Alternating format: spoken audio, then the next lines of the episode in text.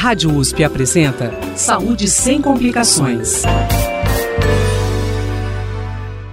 Olá, eu sou Mel Vieira e o podcast Saúde Sem Complicações em Destaque hoje traz a entrevista que fiz com Mariane Nunes de Nadai, médica assistente do setor de reprodução humana do Hospital das Clínicas da Faculdade de Medicina da USP de Ribeirão Preto e professora na Faculdade de Medicina da USP em Bauru. Especialista em reprodução humana, anticoncepção e ginecologia infanto-puberal, falamos sobre métodos anticoncepcionais femininos, começando pelos métodos contraceptivos mais conhecidos e utilizados pela mulher brasileira: a pílula anticoncepcional e a laqueadura.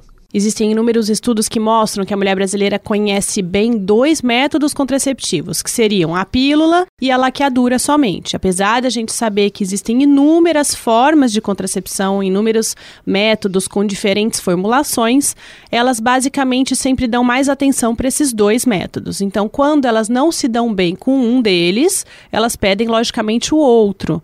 Então, uma mulher que não se dá bem com a pílula ou que por algum motivo não pode utilizar a pílula, logicamente na cabeça dela ela solicita direto a laqueadura, ao invés de tentar conhecer um pouco mais sobre as outras opções contraceptivas. A professora Mariane cita vários métodos de contracepção, inclusive daqueles que são disponibilizados gratuitamente pelo SUS. A gente tem métodos que são disponíveis no geral e métodos disponíveis no SUS.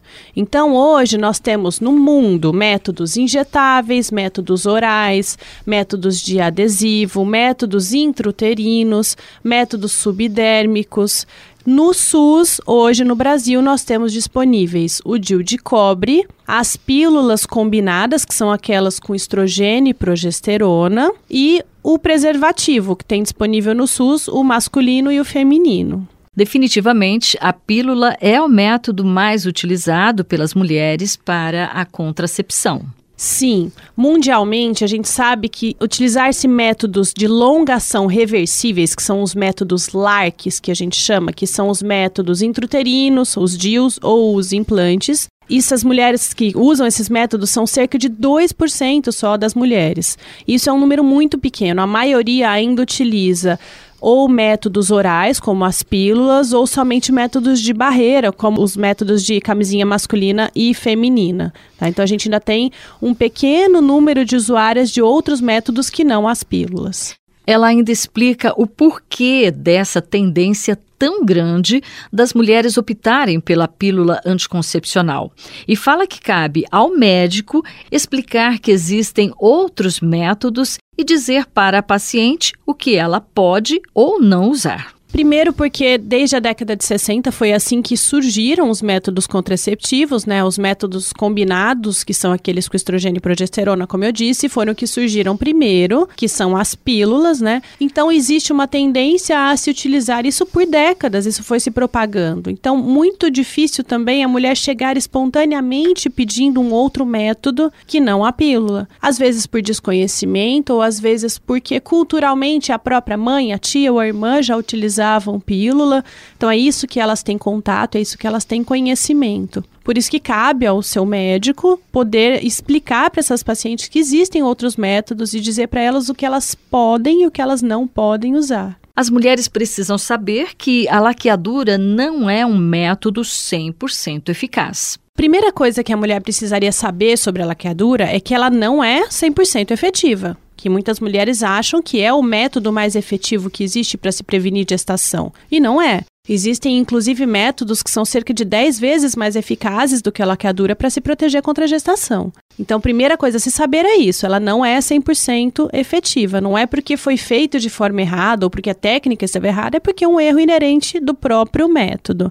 E a laqueadura em si exige um procedimento cirúrgico, exige que a mulher passe por uma anestesia, uma intervenção cirúrgica, que, como toda intervenção cirúrgica, tem seus riscos. Perguntei à professora Mariane como funcionam os adesivos, injeções e implantes. Os adesivos do que a gente tem disponível no mercado atualmente, ele é um método combinado, então com estrogênio e progesterona. Ele age por liberação através da pele mesmo desses compostos, do estrogênio e da progesterona, tal tal qual uma pílula faria, só que sem exigir a tomada diária da paciente. Então, a paciente não precisa ter aquela regra de tomar todos os dias. Então, ela utiliza, utiliza o adesivo e ele vai liberando o equivalente como se fosse uma pílula ao dia na circulação da paciente. Já os métodos injetáveis, existem aqueles que têm estrogênio e progesterona, que são as injeções mensais, e existe aquele que tem a, somente a progesterona, que é a injeção trimestral, tá? Que é se toma a cada três meses. Elas agem de formas diferentes, de qualquer forma, elas bloqueiam a ovulação. Geralmente na injeção mensal, a maioria das mulheres cicla regularmente, então menstrua uma vez por mês. Na injeção trimestral, a maioria das mulheres não menstrua regularmente, elas podem menstruar ou nada ou só de vez em quando. E além disso, os métodos que, que, como implante, hoje no mercado brasileiro nós temos somente um implante, ele é somente de progesterona, colocado subdérmico, dura três anos e também é o equivalente a se tomar uma, uma, pílula de progesterona isolada ao dia. Ele não tem estrogênio e bloqueia a ovulação da mesma forma. Ela também falou das diferenças entre DIU de cobre, DIU hormonal, anel hormonal e diafragma. São bem diferentes os métodos entre si.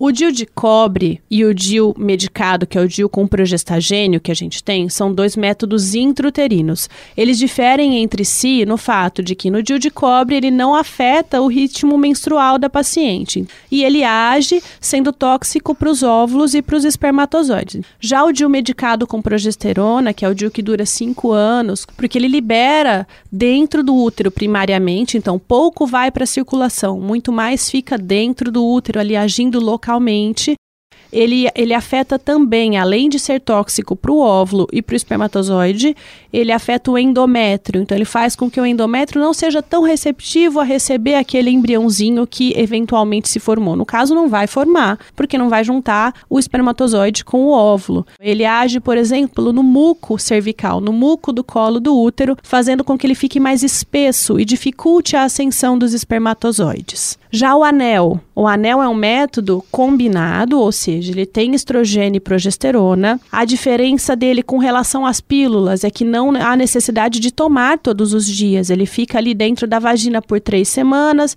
Geralmente a paciente tira na última semana, fica uma semana sem. Então, o diafragma ele é um método não hormonal, é um método de barreira. Então, ele age como se fosse um bloqueio ali no fundo da vagina para a ascensão dos espermatozoides. Ele tem uma eficácia relativamente baixa comparada a todos esses outros métodos, tá? É o que a gente chama de método não invasivo, porém, ele, usa, ele, é, ele é usado geralmente em associação com é, líquidos, com gel, por exemplo, que bloqueia o, a, a ascensão dos espermatozoides também. Quem deve escolher o método de contracepção é a própria mulher. Por isso, é muito importante conversar com o seu médico, questionar e descobrir qual método é o melhor para você. Tem que pensar também em benefícios adicionais. Então, se ela chega buscando, por exemplo, contracepção e melhora da pele, contracepção e melhora da cólica, ou contracepção e, e, e ela tem esquecimento. Então, se essa paciente é esquecida, por exemplo, não é uma paciente que seria uma candidata a tomar pílula. Perguntei sobre a eficiência dos preservativos masculinos e femininos. Para se evitar doenças sexualmente transmissíveis, não existe método melhor. Então, independente do método contraceptivo que a paciente ou o casal estiver utilizando, é importante sempre associar o uso do preservativo. A gente costuma dizer que o uso típico da camisinha masculina, o que, que é o uso típico? Acaba iniciando ali os jogos sexuais, depois coloca o preservativo. Então, esse pode ter uma falha de 18 a 21%. Então, é uma taxa de falha alta. Não quer dizer que ele não seja um bom método para prevenir gestação, mas talvez para aquela mulher que não quer engravidar de forma alguma, ele deva ser uma associação com outro método e não um método somente isoladamente para prevenir gestação. No podcast Saúde Sem Complicações de hoje, eu conversei com Mariane Nunes de Nadai, médica assistente do setor de reprodução humana do Hospital das Clínicas da Faculdade de Medicina da USP de Ribeirão Preto e professora na Faculdade de Medicina da USP, em Bauru. Você ouve esta entrevista acessando jornal.usp.br. Mel Vieira, da Rádio USP. Saúde sem complicações